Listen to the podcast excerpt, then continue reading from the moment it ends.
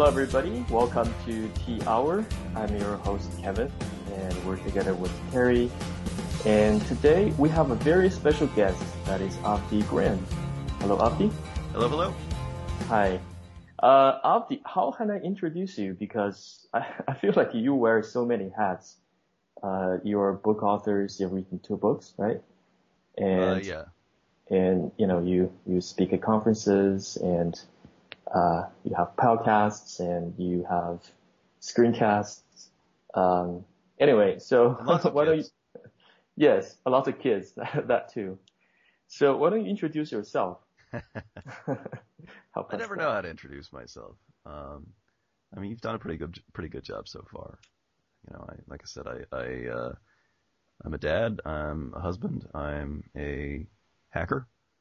mm-hmm. Um, and, uh, I, I talk a lot and I and I write a lot. Okay. Um, I think the first time I, I got to know you is from your speaking at um, one of the RubyConfs, talk about exceptional Ruby, uh, and that was that was really good uh, good talk. And then I started buying your books and uh, and just kind of meeting you in the, the Ruby conferences and, and so on.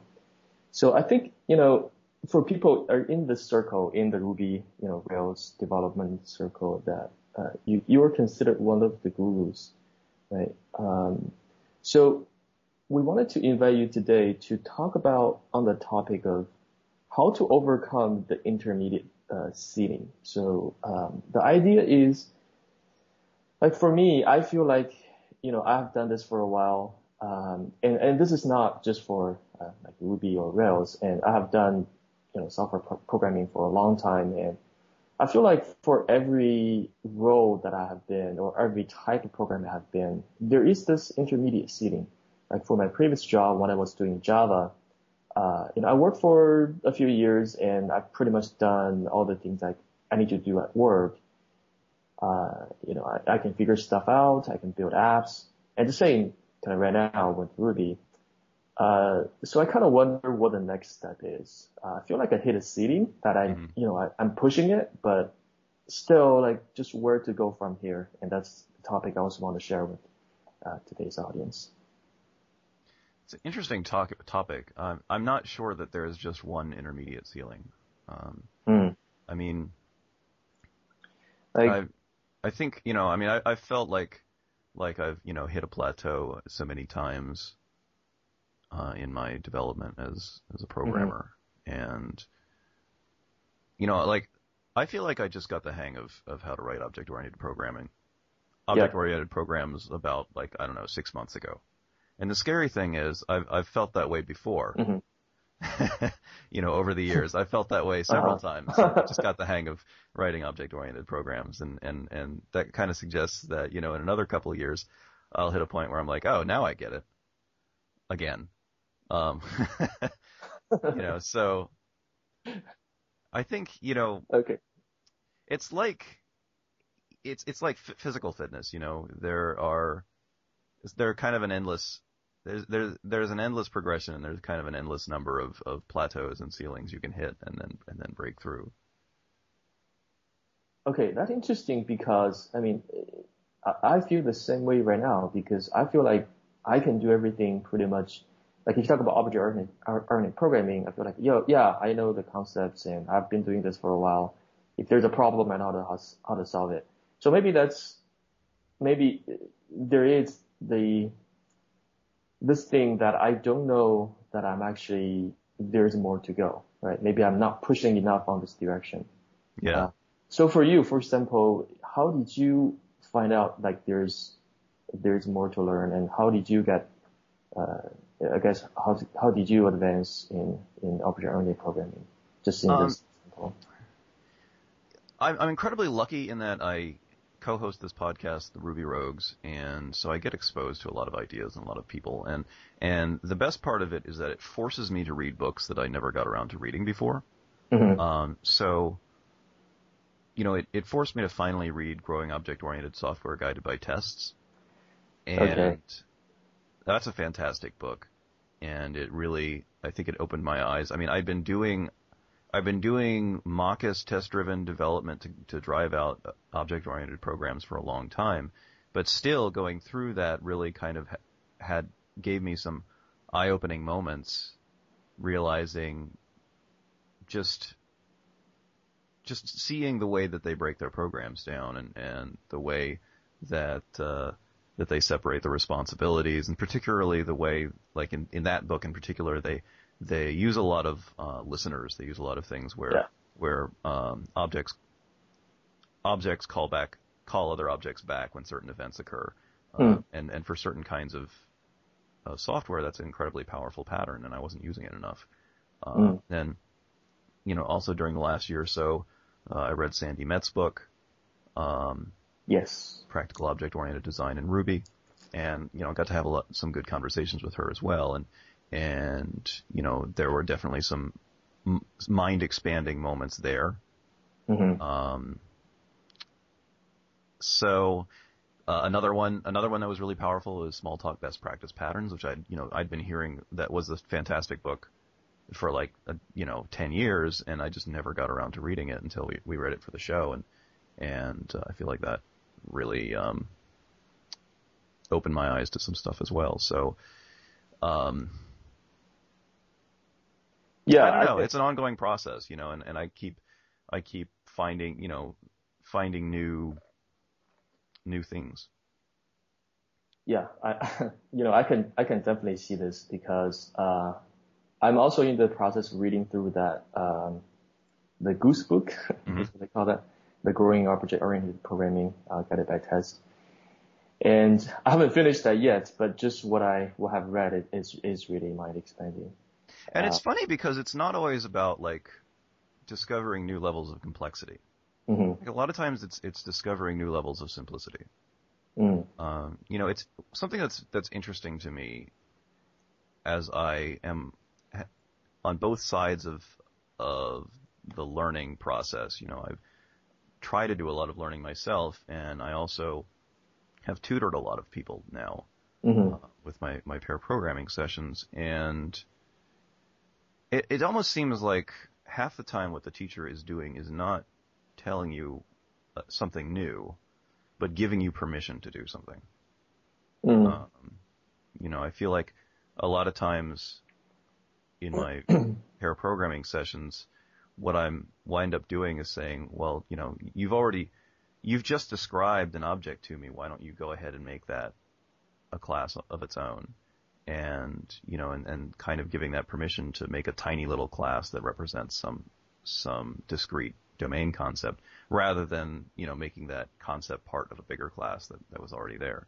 And, uh, you know, they, they had the tools and they had the, the um, the knowledge, um, but maybe they hadn't been exposed to to somebody breaking down a program into such small parts before, and so they kind of just didn't, you know, assume that it wasn't something that was done.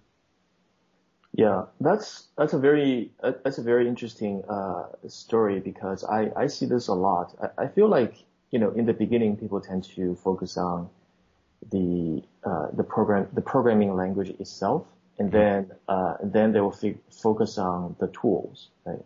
Right. Uh, you know, the framework. If it's Rails, then it's the framework itself. Um, but then maybe the next level is focus on the how, right? So you know the language and you know the tools. Now, how to actually build apps using some of the, and, and this is where, you know, a lot of people recommend older books uh, the books have been around for 10 years, 20 years, mm-hmm. even it's not in the language of your choice. Um, but a lot of the problem have been solved in the past. Um, yeah. Right. Like the three, uh, two of the three books you recommended uh, are actually not in Ruby. Right. Right. It, yeah. And the same with me uh, as well. When I sometimes go back to read, uh, like I remember when the first time I read the Refactor book by Fowler, that was like, oh wow, uh, that was a wow moment. Uh, mm-hmm. opened a lot of things for me. Yeah and that's another thing where you know I, you know, there there are multiple levels of getting it. I mean, I think a lot of people understand the concept, the basic concept of refactoring at this point. Mm-hmm. Um, but consistently, when I walk people through a refactoring, when I do it, sort of the, you know, do it right, so to speak. You know, do it ac- mm-hmm. according to the actual steps that are written down in the refactoring book. Um, they're often surprised because you know those steps are very small. They're very granular. Uh, you know, you don't cut and paste your code. You copy the code out into a new home, and then you make sure that it, that it's working. You know, it's it's you get it under test in its new home and make sure it's working in its new home, and then you switch one line over so that so that the uh, the code is using the, the new code, you know, the the the moved code uh-huh. instead of the uh, the old code. Um, but the old code is still there, you know. But then you run the yeah. test again, and then finally you go once you've you've got everything green. Then finally you go and, and you delete that old code, uh, and then you run the tests again to make sure that you know you you didn't have a you weren't actually testing the old code when you thought you were testing the new code. And it's this very granular process, uh, full of these very simple steps. And, and the tests, you know, if you do, do it right, the tests are green the entire time. And, and, uh, so, you know, it's, and that was something it's like I knew, I knew refactoring for a long time, but yep. then, you know, I didn't realize until I hit the books a bit, you know, just how small and simple the steps are and just how powerful it is when you actually go through those steps. Yeah, I mean, I can testify this, right? So uh, when I sit with you last time in in HashRocket, and you went through, we went through this refactor. I don't know if you still remember, um, and it was very different. I mean, the way I uh, so I remember you did something like you refactor uh, a bunch of code into a callable lambda before you move into a class. Uh, oh yeah. Uh, maybe maybe this is this is just uh, irresistible. Maybe we can walk through that process. Uh, I wouldn't remember it at all at this point. okay. I mean, it was really interesting because I've never, I never seen that before. Um, so you did that first, and so that adds a intermediate step before uh, you make, you know, it, it's a thing of its own. Um, mm-hmm. so it's callable and, and all that. So yeah, and I also remember you have this notebook, uh, you know, uh, inside of you, uh, in front of you, and uh, you actually write down all the steps and all the things you need to remove later, and mm. instead of just kind of going on the fly, which is typically how I do it. yeah, and that's you know I've tried to get more disciplined about doing that, mm-hmm. um, and because it's very very very easy when you're refactoring to get into the habit of just like, oh I don't want to leave that lying there. Oh that's that's a mess. I'm going to fix that while I'm in here you know, yeah. and, and you just keep going and, and finding new things that you want to, to, um, that, that are a little bit messy and you want to clean up. And then at the end you have a failing test and you're not sure why because everything's a little bit changed. Yeah. Um, and so, you know, I've tried to increase my discipline of just like, okay, make a note, make a note that there's something that needs to be done. I might put it in a notebook. I might put a to do comment in the code, um, and, and move on and then come back once the tests are green, and um, and possibly once I've committed to uh, revision control. I think that's mm. that's maybe part of the the leveling up process. You know, the becoming an advanced programmer process is introducing more discipline. Um, a lot of the programmers that I respect, mm-hmm. um, it's interesting because you know you think of you think of like you know the the ultimate master of any art, you know, really not follow, following any rules at all. Mm. Um, but at the same time, a lot of the programmers that I, I respect, you know, they they may not follow the rules all the time, but they've internalized an enormous amount of discipline. Mm. Um, you know, and when they choose to violate a dis- discipline, to you know, deviate from a discipline, uh, they know why. They can tell you why. They can tell you, you know, the the reason. Um, but um, you know, I think of people like, um, uh, you know, like Kent Beck. Right. You know, he's a very, very pragmatic guy from what I've seen. Yeah. You know, certainly he doesn't, there, I don't think there are any, any like golden calves to him. There aren't any, you know, fundamental rules that he never breaks, but at the same time, you can tell just talking to him that he's internalized a tremendous amount of, of discipline. He's able to, you know, go through and do things like identify the, the the decision, identify and name the decision behind every change that he makes, mm-hmm. um, and uh, and stuff like that. So, and I think you know, Dan Kubb, a friend of mine, um, mm-hmm. Will actually come up with new disciplines and practice them for a while re- religiously, you know, without without exception, and then just evaluate to find out, you know, what did it teach me about code? Is it a good thing to do all the time, or was it a bad idea? You know, did, was it, um, what did it add to my to my understanding of the code? So is this? Do you think this discipline is uh, almost responding to some pain, like when you're doing, uh, you know, when you program, you find out, oh, I fall into this all the time, and now I try to, you know, construct some discipline around it so I can let's see how it goes. That's definitely one reason to to get to try out disciplines, but I think it's it's also important to try things like this out, um, mm. even if you're not experiencing pain. Um, you you talk you were talking we were talking about you know overcoming the the intermediate ceiling, and it really reminded me of a of a pair of articles I read recently. Mm-hmm. Really good articles uh, by. see if I can find the name here. Erik Dietrich. Mm. Uh, wrote a wrote a pair of articles about the, the rise of the expert beginner. Mm. And when he, when he talks about the expert beginner, he's talking about um, he's referring to the, the, the Dreyfus scale of or of skill acquisition. Yep. Uh, which which I can't res- recite off the top of my head, but but with the expert beginner, he's talking about people that get co- kind of stuck at an expert level of of being beginners. Yeah. Um, and he's talking about it specifically in, in the context of software, and he gives an example, uh, an analogy, saying that he um, he learned to bowl, and he learned in a place where there weren't a lot of bowlers, and in like the group that he was bowling with, you know, none of them really knew much about bowling, mm-hmm. and so he came up with this really weird oddball way of throwing the ball. Like, it, you know, he didn't use the finger holes at, at, all, and it wasn't like you know the traditional way of throwing the ball at all. But mm-hmm. it worked for him. You know, he was steadily increasing his scores. Mm. Um, and so he thought, well, you know, and so he, as, as he steadily increased his scores and, and, and he was, you know, doing the best or close to the best in his little group yeah. of, of inexperienced bowlers. He thought, well, I've, you know, I've found my own way that works just great. Um, you know, I don't need to learn these techniques of the master bowlers because this is working, this is working fine. Um, and, but then eventually he hit a plateau um, and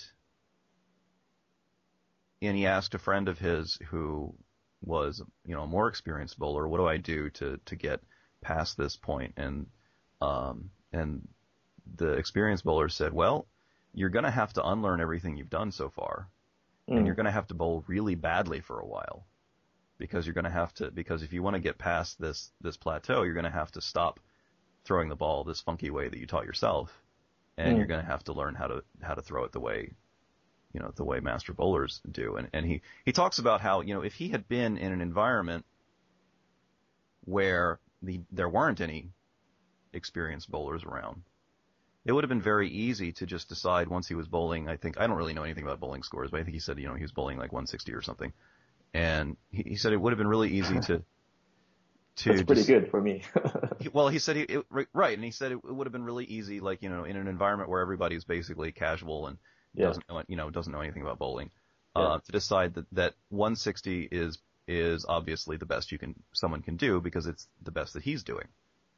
Hmm. Um, and and then he he goes on to talk about to kind of stretch the analogy out a little bit further and and um and talk about how once you have enough people that are sort of you know, once you have somebody like that who's who develops their own style, decides it's it's the best that can be done, and and kind of starts showing it to other people, you you can actually develop kind of a clique of people that that are kind of expert beginners and will actually ostracize anyone who says, uh, well, what if we could actually do better um, by doing it this other way? Um, and it gets a little bit stretched out when it's you know applied to bowling, but but applied to software, I think it's very, um, it's very true. It's very easy to get um, into a situation where, um, you know, you you might be the best in the room, mm. and think that you've mastered it. Um, yeah. and think that all the, you know, eh, like, I've, I've heard this, you know, dozens of times from people that are like, I, I don't know what the deal, you know, I don't, I don't believe in all this hype about TDD. Mm. You know, I'm developing, I've been developing software just fine, mm-hmm. you know, for years and years without any of this TDD crap. Um, and they are the best developer in their particular, you know, little corner of the world. You know, they're, yep. they're, they're a little group. Very often they're like, you know, part of a small, a small team of programmers, or they might be the only programmer working on their system or something like that. Um, and the art, the series of articles also talks about how, you know, those people can actually start to, like, drive off people that, that question it, and so, which kind of reinforces their own little worldview. Um, and, uh, so I think, you know, a big part of be of avoiding that ceiling is even when it, it's not just like addressing pain points, mm-hmm. but it's realizing that the what you think you might be good at, what you think might be the most you know effective and, and efficient uh, workflow there is, might not be, and you know, kind of striving to look outside yourself, look outside your your team, look outside your um, language community even, and see what other people are doing and and learn, you know, basically try to make yourself uncomfortable. If you're, you know, avoid being too comfortable and and try to reach out beyond your comfort zone and uh, and learn. You know, there's there's a saying people I've I've heard from a number of programmers that want to be the dumbest programmer in the room. You know, they want to find find a group where they feel like they have a long way to go compared to the other people around because they really want to they want to keep learning. Yeah, I, I can definitely resonate with that. Just you know, finding people that are better than you, and uh, you know, my experience with HashRocket when I went through that program, it, it's the same. You know, before before joining them, you know, I I know how I can do things and have my way of doing things. Um, but once you're in that, uh, you know, once you are the dumbest person in the room, uh, then every interaction with another another person is is a learning, right? It's um, it's almost inevitable. Uh, it, it, it's just you know it, it's a really really good experience, and uh, you know I picked a lot of things just in a very very short of time amount of time. Yeah. Uh, it, it's kind of interesting because this also reminds me how I how I uh, you know, I play basketball. Uh, you know not. Uh, I played you know, since a very young age and I started playing, but I never went through any training. Uh, mm-hmm. And it's all about, you know, what you call street ballers, right? Mm-hmm. So I'll play with people and I kind of just, oh, this person got it, this move, and I pick it up and, uh, and I, I, when I shoot, I, you know, it wasn't really, you know, the most optimum way of shooting, just kind of how I feel like I wanted to shoot. So I can, you know, I got my way, uh, around this maybe you know university circle when I was in China. Uh, you know, I can I can play and I can I, I got pretty good at one point. Uh, but when I started to play with people that had went through uh, what they call play organized ball, or like I went through coaching and went through team basketball, and that was just very very different. Mm-hmm. It's a different level that I feel like. Um, so maybe I think, you know, coming back to programming, this type of, uh, you know, going through a very, maybe a very well, well organized process and team environment, uh, instead of, you know, I'm always just hacking on my own. And this could be open source project too. It doesn't have to be a job, uh, where people kind of know how to, how to do the thing and they have a way, very, you know, refined process of building software. Uh, you know, when I, whenever I try to do something on my own, I go back to that. It's, it, it, it's always like a wow moment. Mm-hmm. Like there are people several levels above me that are doing things I just didn't realize exist. Yeah. Um, okay, so I want to talk about the, so we kind of touched about this before, the, uh, what's in a advanced programmer. Mm-hmm. Um, so when I look at, you know, when I look at somebody's code, oftentimes I can see, oh, you know, this part I don't really understand. I want to understand the reason behind that. Uh, and I can see, you know, there are, uh, there are some trade-offs made uh, behind the decision in, in the piece of software.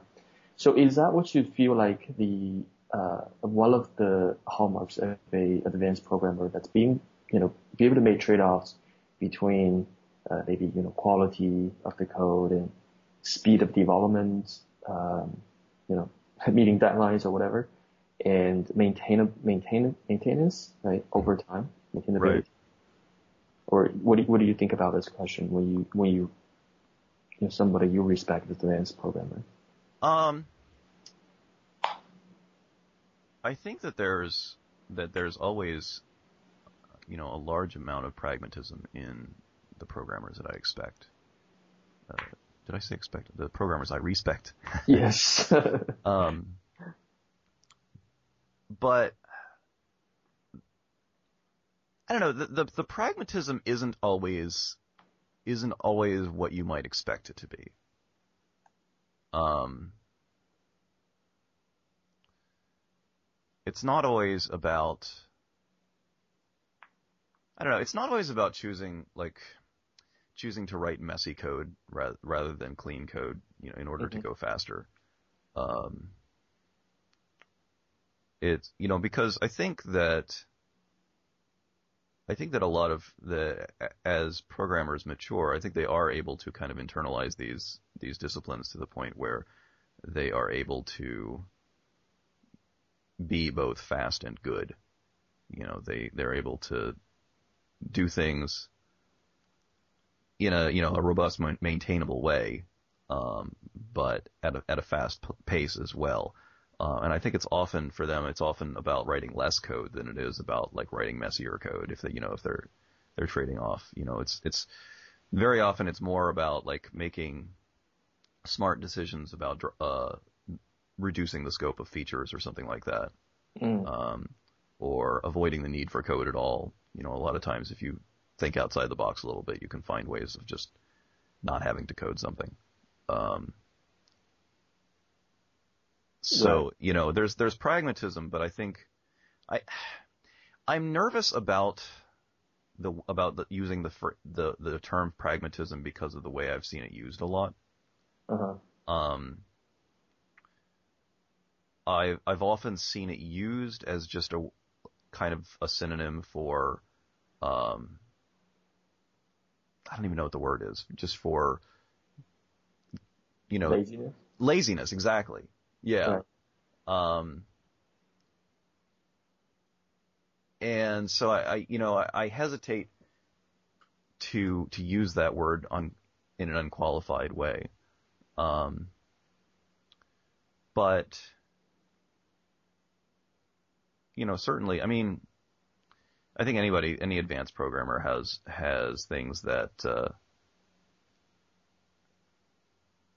has things that they're pragmatic about. I mean, uh, I'm a huge advocate of testing, and yet uh-huh. people I work with are often surprised by the things I don't test. Yeah. Um, you know, and and uh, like uh, uh, Bob Martin wrote an article recently. You know, Bob Martin is sort of like, you know, if there's a there's a, a, continuum of kind of programming styles. He's all, all the way over on like the, the strict discipline side. And he wrote an article about the things he doesn't test. And it's very close to the to a list about things I don't test. And I think a lot of people would be surprised reading it, realizing all the things he doesn't test. Mm-hmm. Um, Kent Beck, you know, one of the, the creators of test-driven design, um, mm-hmm. has talked about the things he doesn't test, and it's it's an impre- kind of a surprisingly long list. Um, you know, and he, and he talks about things like basically testing the stuff that, that makes him anxious and not testing the stuff that doesn't make him anxious.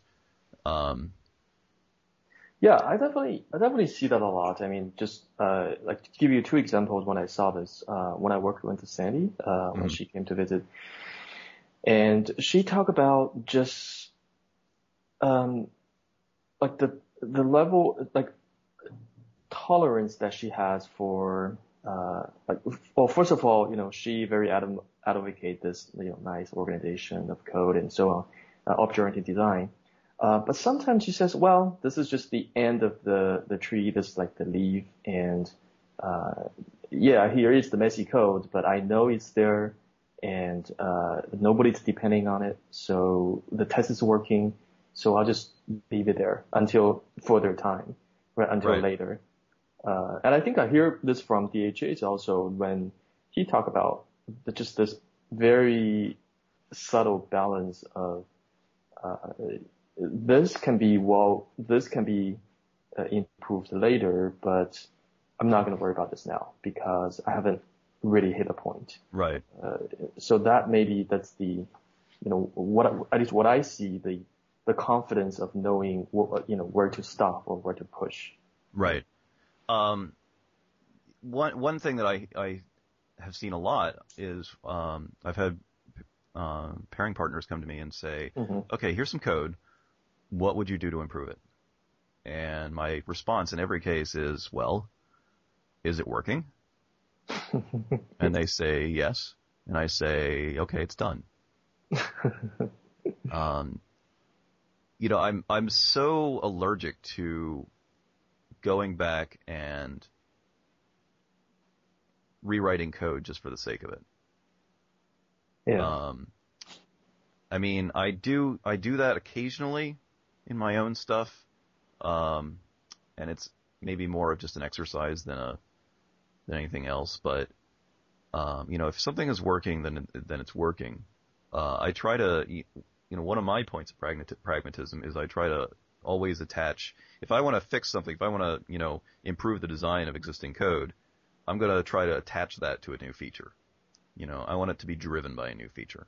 Mm-hmm. If, if there's no new feature to determine, you know, because that's, that's, I mean, everything, you know, the whole point of agile, agile development is that our design evolves in response to needs.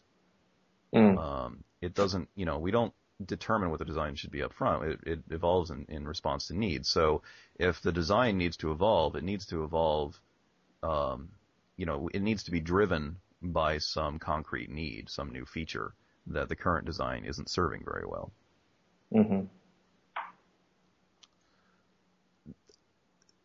A lot of times I, I, I feel like, uh, sorry for interruption. Uh, a lot of times I also feel like this is, um, and maybe this is also my experience of, uh, you know, transitioning from uh, a more, uh, you know, just technical role of a programmer on a project, and now you know I'm running my own project.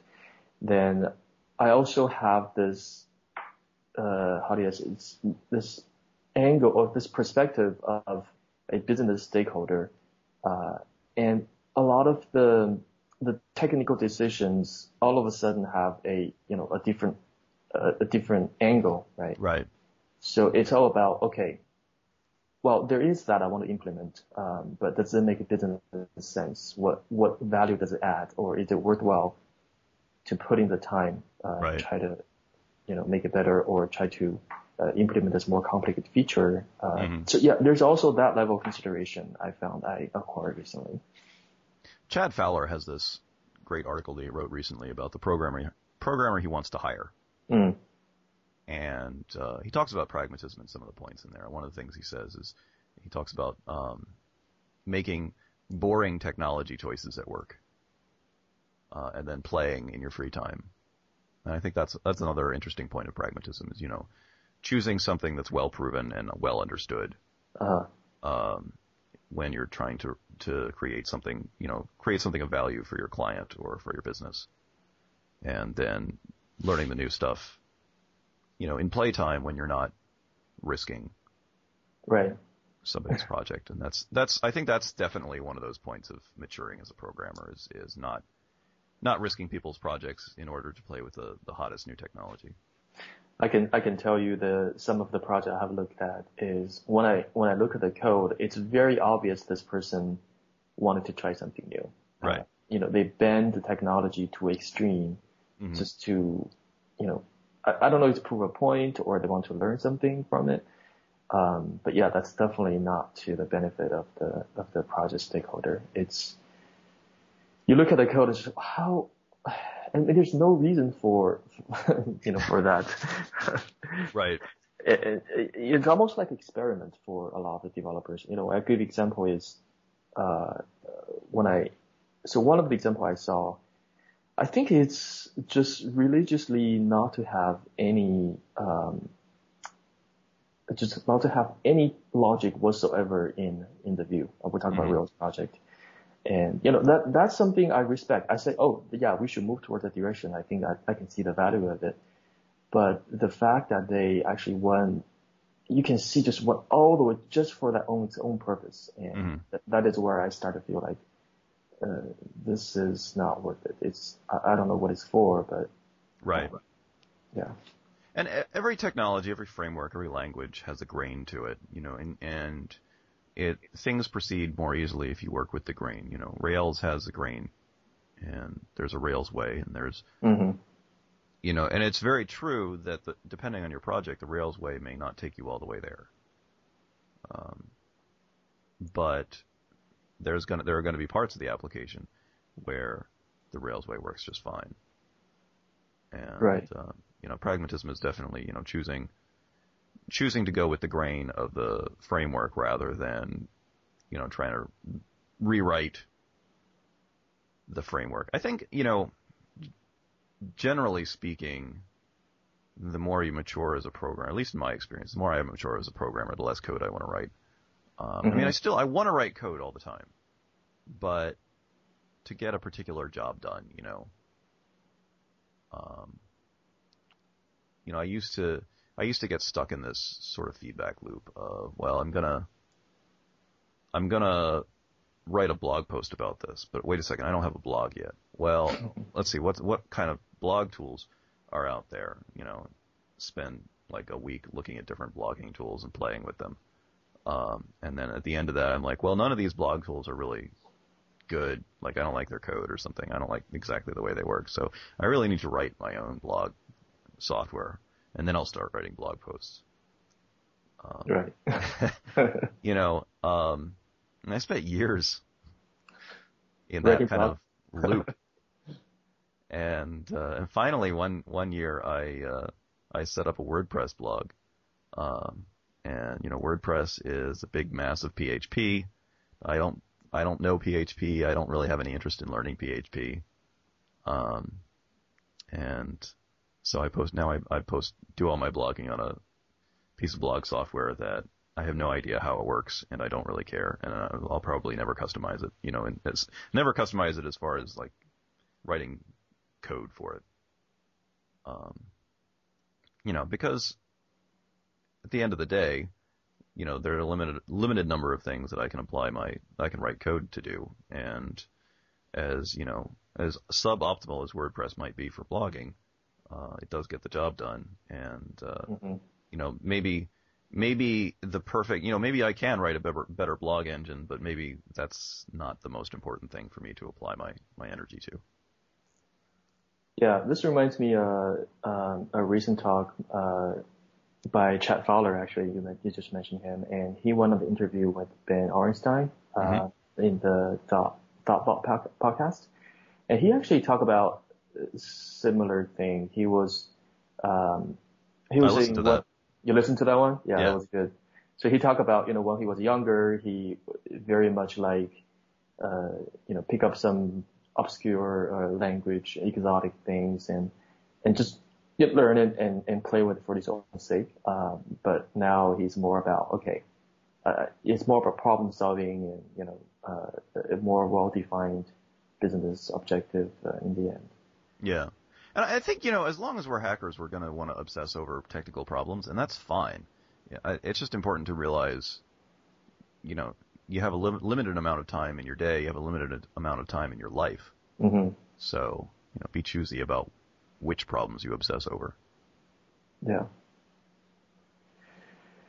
Okay, um, I kind of want to take this to a different, a slightly different direction, and and this is my observation um, uh, you know, at least when I talk to uh, other programmers, more more uh, advanced programmers, there seems to be a breakdown of different types of programmers. Mm. Um, you know, I see people who are their main main role is to build applications. Mm-hmm. you know, some people call them, uh, you know, developers, right? Develop develop develop apps, and then you have um, people that are mostly working with infrastructure And, you know, if you go to conferences, they are going to be the people that will talk about, uh, performance, talk about, um, you know, operation at scale and the challenges when that, you know, comes up and maybe exotic databases as part of the solution and so on. Um, and then you have people that were working more like on the open source side of things, uh, which is also, I guess, you know, most open source projects are infrastructure type projects. Uh, but then, you know, the, the problem that in that area, it's very different from, uh, you know, I want to, you know, I want to build a, a workflow centric app, uh, where I'm mostly talking about just using the tools as opposed to inventing tools to do things. Mm-hmm. I, I want to hear like what's your experience uh, in, in, this. Do you feel like this is very distinct, and uh, or people just kind of do all things all the time? I think that's I think that's a valid, you know, an accurate assessment. Uh-huh. I think that I think you know different people have different different experiences and different sensibilities, and they they tend to fall out into different um, roles over time.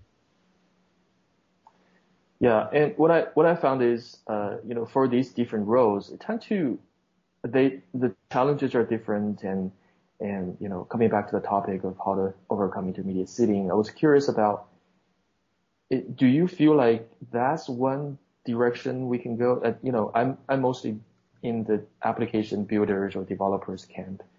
Um, like maybe one way I can grow into is, you know, to learn more about infrastructure, right? So uh, things like I consider as post scale. So after the, the, the stuff they only care about after the application grows to a certain scale, uh, right? Like scalability and, you know, doing clusters and all that kind of stuff. And even, uh, you know, using some exotic languages to handle parallel processing and stuff like that. Um, I feel like that's you know, I see these topics flashing, you know, in front of me and just by going to conferences and so on. Um, but I know it's kind of hard for me to pick those up uh, because I just never had an opportunity to work on a project like that. Uh, so, I mean, do you share the same? I mean, what, what do you think about? Uh, or is there something you just, have you worked on those or uh, is there something you want to pick up or? I think that acquiring perspective is incredibly important. I mean, if you want to be a well-rounded programmer, if you want to, um, if you want to be really effective at what you do, it's it's great to understand all the you know all the levels that are involved in what you do and to understand you know the the larger ecosystem that you work in. Um, mm-hmm. You know, knowing what's possible, knowing knowing a lot of different, you know, parts of the programming ecosystem can give you a better handle on what what's possible and it can, you know, I think lead you to solutions that somebody with a smaller perspective might never have thought of. Um, mm. And so I think it's it's hugely important to get that perspective, and it's it's difficult. I think we tend to silo ourselves into communities. You know, like for instance, the the uh, the Ruby on Rails community where everybody's writing web web applications for startups. Uh, yeah. Just as an example, um, you know, it's a pretty small subset of the total problems that people solve. Um, I was, I've been lucky that I've had some wider experience than that. I started out uh, in as at a defense contractor, uh, working on things like air traffic control systems and and uh, and radars, and there was a lot of low level C and C++ code. There was networking middleware code. There was some embedded systems on, you know, very limited hardware running, running assembly code. Mm. So, you know, that, that gave me some perspective, but it certainly, you know, it certainly is, it's still limited. Like, you know, so I've done that. I've done a lot of Ruby stuff. I've done a lot of systems scripting and I've done a lot of web stuff, but there are so many other things that I haven't done. Um, one of my favorite podcasts is the uh, Software Engineering Radio podcast. And one of the reasons I like them so much is they make a deliberate effort mm. to to get a really broad survey of the software development community. So they, you know, they talk to, you know, people that are working on Big Iron. They talk to people that are working with big database systems. They talk to people who are doing web development. They talk to people who are doing embedded development. Um, and they kind of make a point. They'll actually say on the episodes and on the site, you know, if you listen to this podcast, listen to the, don't just listen to the episodes that are about stuff that you're familiar with. Listen to the episodes with people who are working in a totally different section of the industry than you, uh, because it's really eye opening.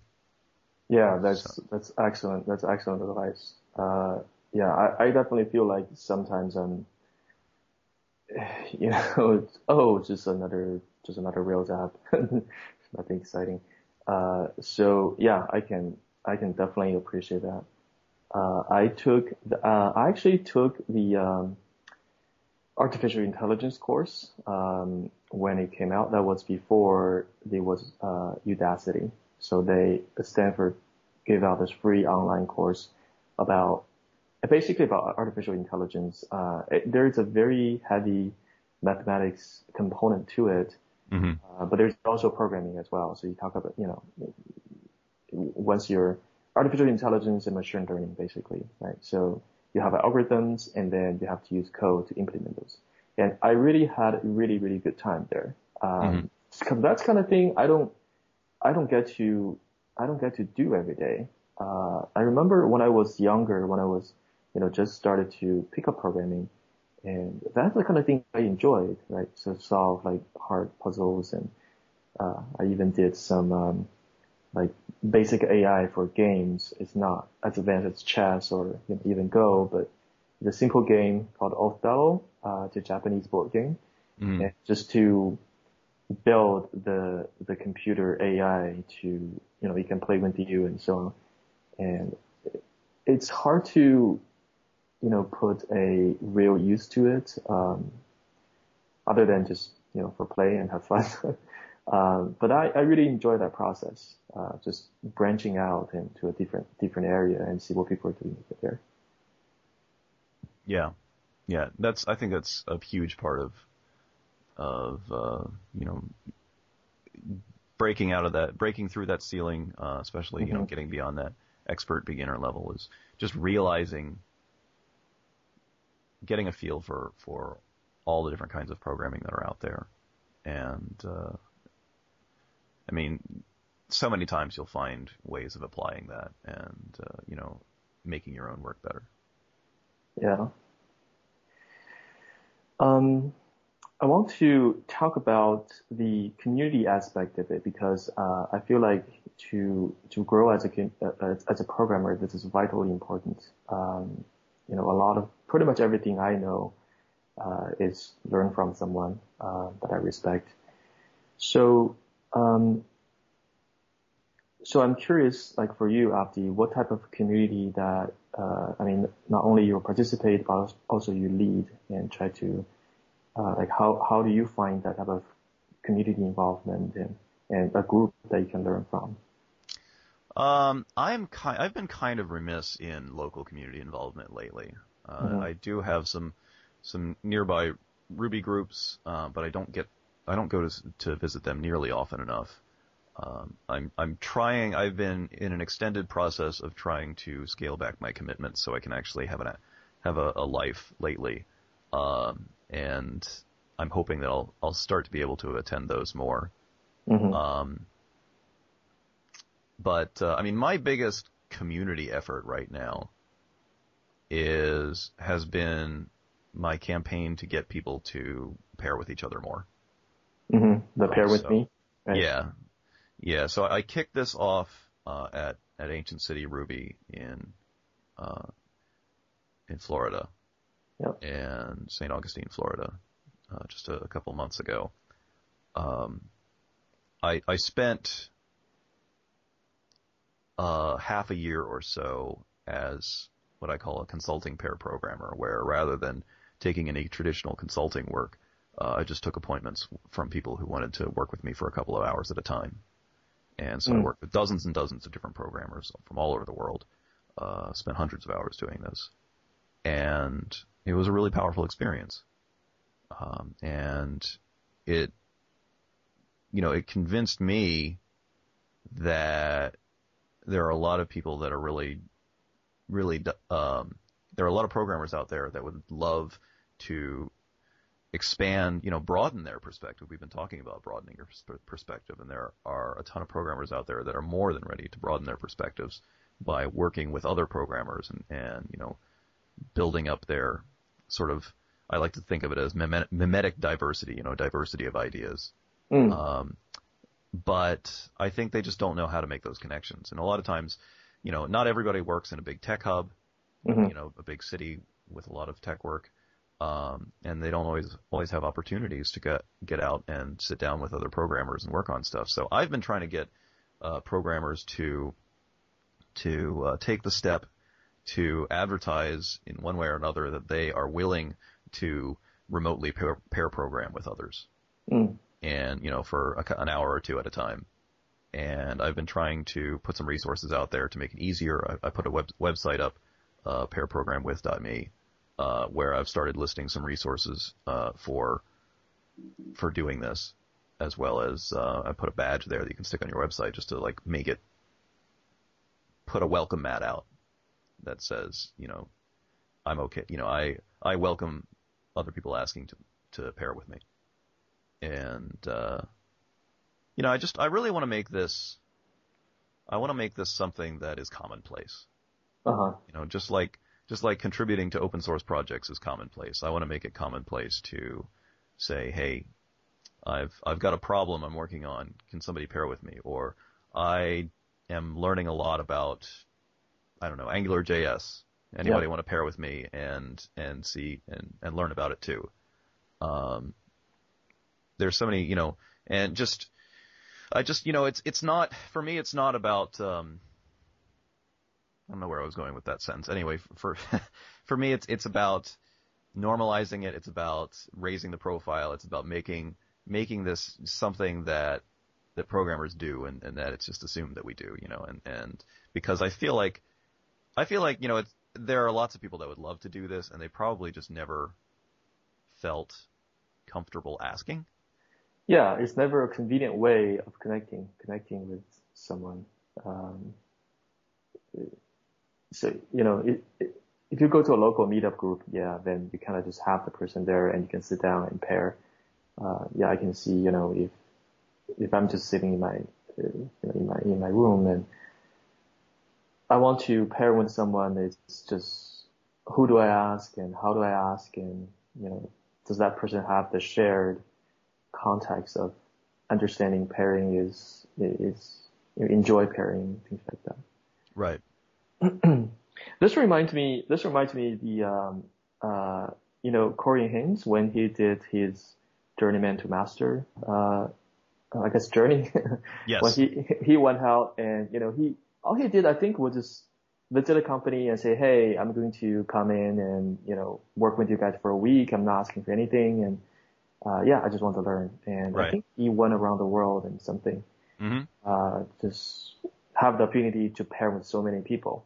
Right. Uh, and just learn so many things along the way. And that's, that sounds to me so like a fantastic experience. Yeah. I, I wanted to do something similar, but I'm kind of tied down to my family and I'm much, yeah. much lazier than Corey Haines. So, um, so I, I did, I did a, a pair programming, to, around the world pair pro- programming tour from the comfort of my office. That's, that's fantastic. um, for for anybody who's a Hitchhiker's Guide fan out there, it's kind of like Zarniwoop going on an intergalactic cruise in his office. Yeah. Okay, I'm not going to respond to that because I never read a read a book. is that a is that a book? I suppose. Douglas Adams. Okay, that definitely hurt my geek cred. oh, that's okay. uh, okay. Um, yeah. So pairprogramwith.me. Um, I just took a look like right now. I think it's a little bit different. I was in the Ancient City Ruby when you talk about this. And yeah, you added a few things here, right? So this is tools and yeah, well, um, it's it's uh, it's a community site. So you know, it's it's out there on GitHub. Anybody who wants to contribute something this to this can. Um, there's some interesting things percolating in the background. I think we're gonna probably have some. I mean, you know, right now it's basically just a list of resources, but I think there are probably actually going to be some tools on this site pretty soon. Um, you know, maybe some help for, for people getting linked up with other programmers, um, mm. some other interesting stuff going on.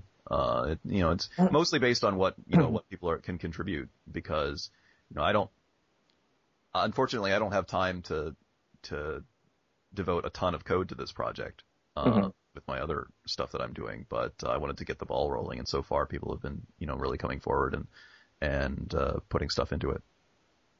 So, so if people want to participate, uh, how can they do that? How can well, do this? first of all, um, if you're on Twitter and you want to pair program with other people, uh, tweet with the pair with me tag.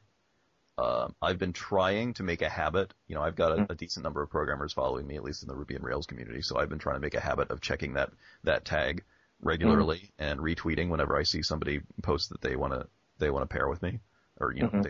pair with someone. So um, I try to kind of broadcast that when when somebody posts something, and, and then hopefully others can see that and and uh, respond. Um, so this is this is more. Uh, so this is on both sides of I I want to offer my time and or I want to find somebody to pair with me. Yeah, yeah. Which I mean, ultimately, I guess yeah, it's the same. Thing. Yeah, that's true.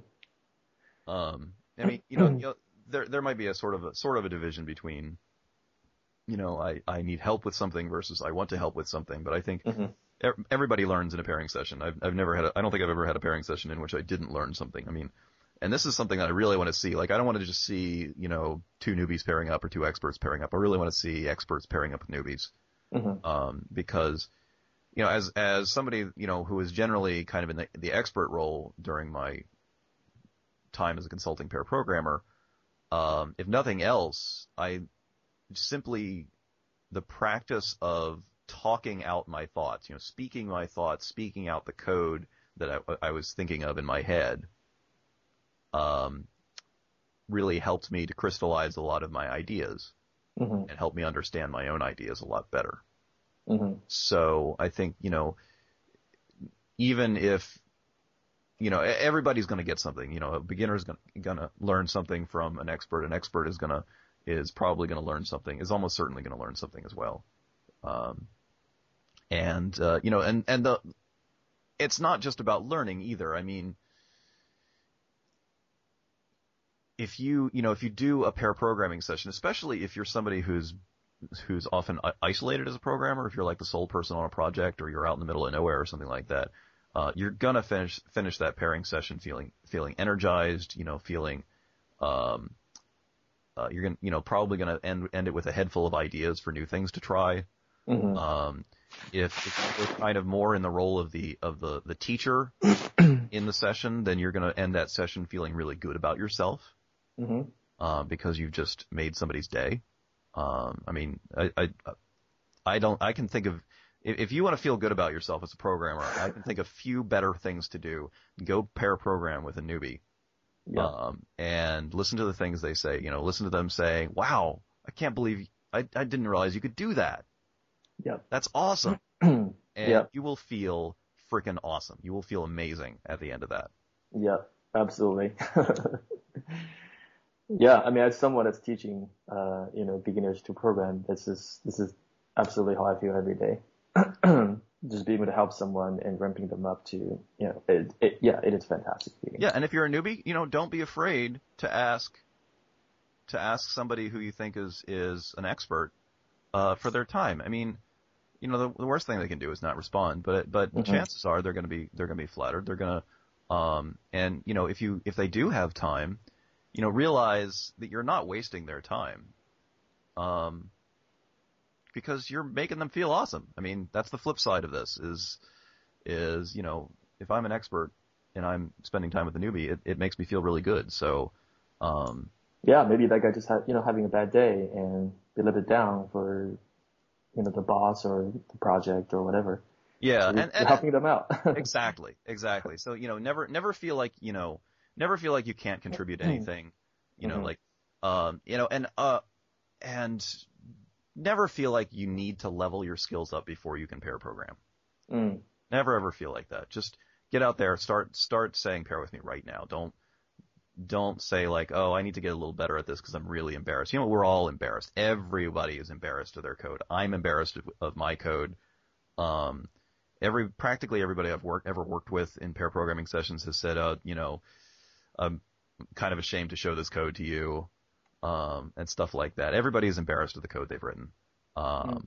and and that's okay, and it's, um, and you know, it's probably not as bad as you think it is, and if even if it is, then you know, it's it's going to be a learning experience. It's there's nothing to be ashamed of. We're all figuring this stuff out.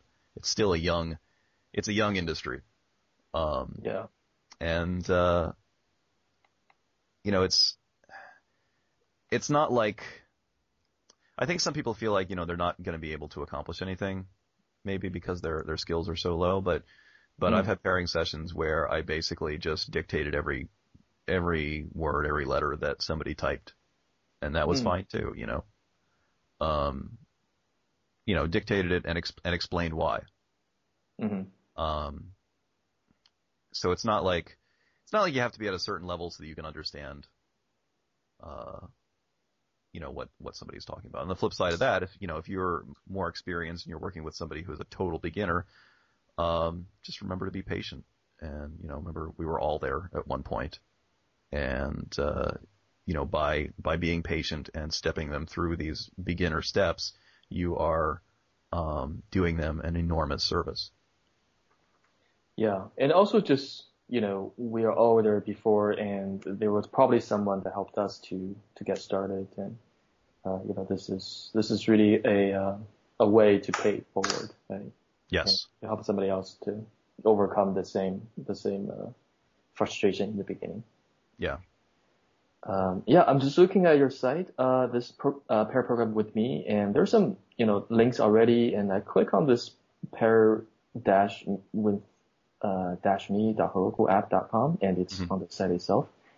And it's just, I see all these people, I see like all these faces, and people say, yeah, pair with me. I click a button, then I, I suppose this will pair with them. Maybe you tweet it out and you have like James James Edward Gray and Sam Livingston Gray and um, oh you are here of course uh, yeah this is this is really fantastic I mean this is as the lowest as, as the most inviting as you can get you have mm-hmm. here and just click a button and uh, yeah I'm hoping to start to roll that or, or roll something like that into the into the site proper at some point soon yeah that would be that would be really good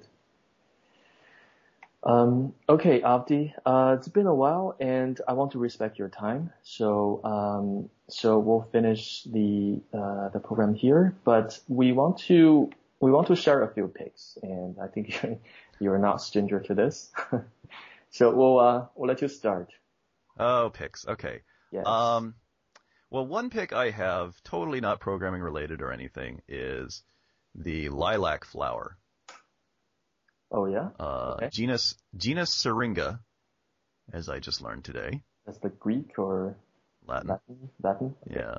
Uh, but uh, yeah, lilac flowers. They're they're purple. They uh, they grow on a bush, and they are they generate one of the most wonderful smells in the world, and hmm. they are blooming at this time of year in my uh, in my state. Fantastic. Um, and they make that makes me really happy. So uh, if if you are lucky enough to to live somewhere where they grow and they are, you know, and it's the spring season for you as well, go out and smell some lilacs. This is for all the geeks out there, and you know, sitting in front of front computers every time, every day. Don't forget to walk out the room and smell the flowers. Perfect. yes. Uh, anything else or? Uh, well, you know, since it came up, um, since it came up in our, our discussion, I, I'll say the uh, the Hitchhiker's Guide to the Galaxy. If you haven't read it, go read it. okay. Kevin, go read it. Yes, yes, yes, I should. so I can at least not appear like outsider. Or listen to the original radio radio show, which is arguably even more fun. Oh, is that a radio show? Yeah, it started out as a as a radio series, uh, oh. and then was okay. to books, and uh, the, they actually went on and and converted all or most of the books back to radio sh- to into radio show format uh, retroactively once you know all the many sequels were out. So lots of good listening there if you ever uh, like have a long trip or something. That's awesome. It's funny because I consider myself as maybe a transplanted geek in the U.S.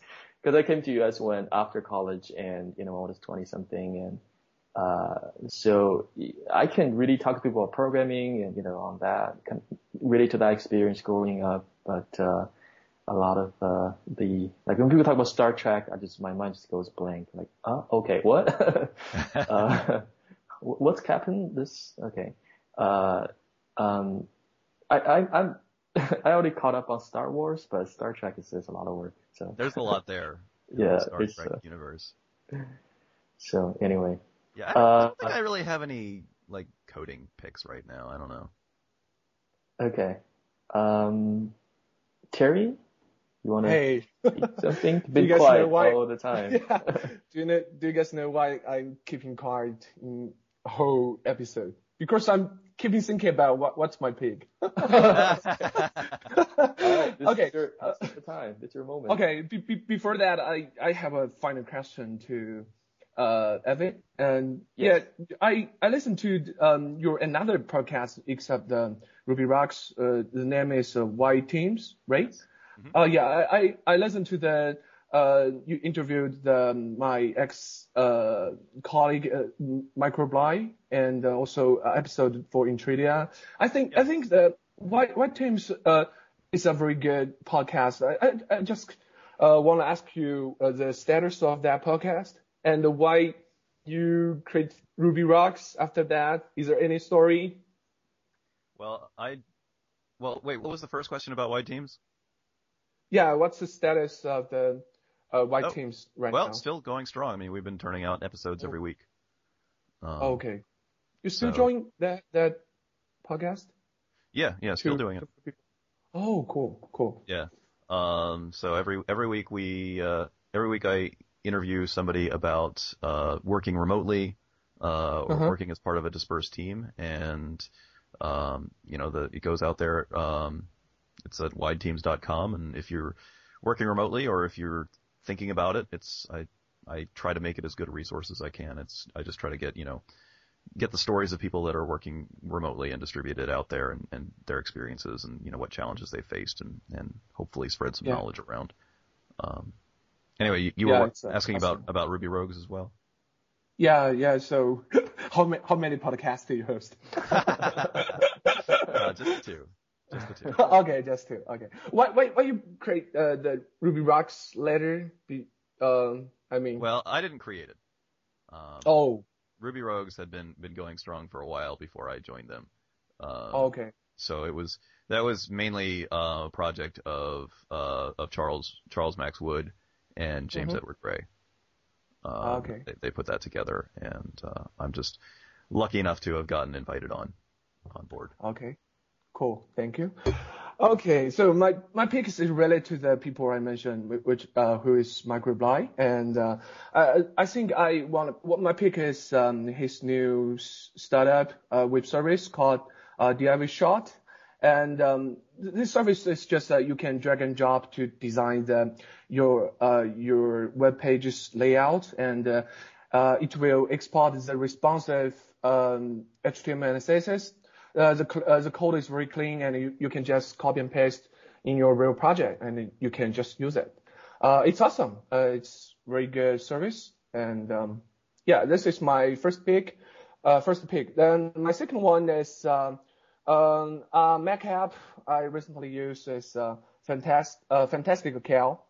Um, yes, a, I use that yes, it's good. Uh, you know, uh, just, yeah, instead of select the date or something, you just you just need type. And for example, you can type, um, remind me, ask Kevin to give my money back tomorrow, something like that. And it, it will, uh, write the things to your, um, calendar. Uh, it's a very cool Mac app. Okay. That's my two picks. Uh, okay. Yeah. My pick this week is actually, uh, I try to pick something related to the topic we talk about. Um, is, you know, how to, how to go from intermediate and beyond. So the first pick is actually uh, several books. I think we kind of cover some of those uh, in in the episode. Uh, at least the book that that I felt like helped me to to really go to the next level. Uh, so there's the Refactor book uh, by Martin Fowler. Uh, there's Domain Driven Design. I really enjoyed that book as well. Growing Object Oriented Software Guided by Test. still working my way through it, but you know I I, I I already get a lot of from uh, just just now. And so these three books, and um, and so that's the book pick. And I also have three more like Ruby related uh, related picks to to advance.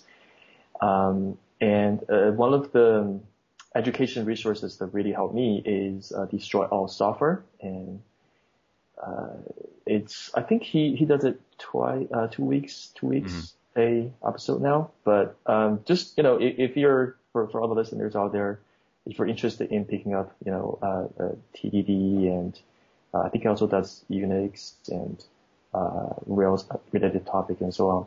Uh, that is a fantastic resource. Uh, just go from you know all the way from the first episode that he did and you know, all the way.